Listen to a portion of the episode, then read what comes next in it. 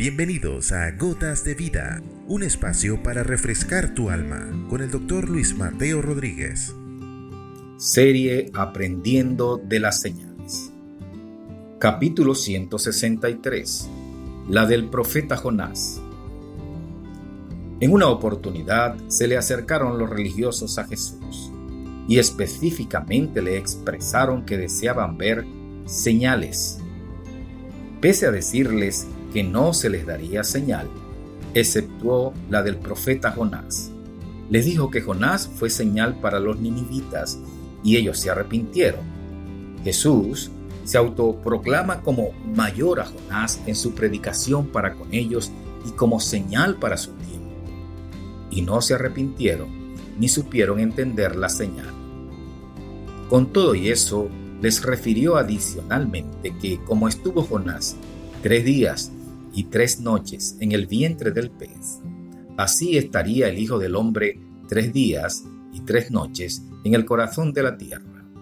Y tampoco lo entendieron, solo sus discípulos después que resucitó de los muertos.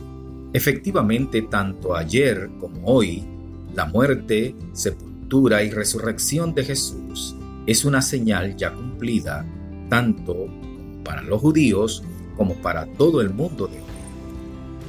La tumba de Jesús está vacía, como le dijeron los ángeles a aquellos que buscaban al Maestro entre los muertos.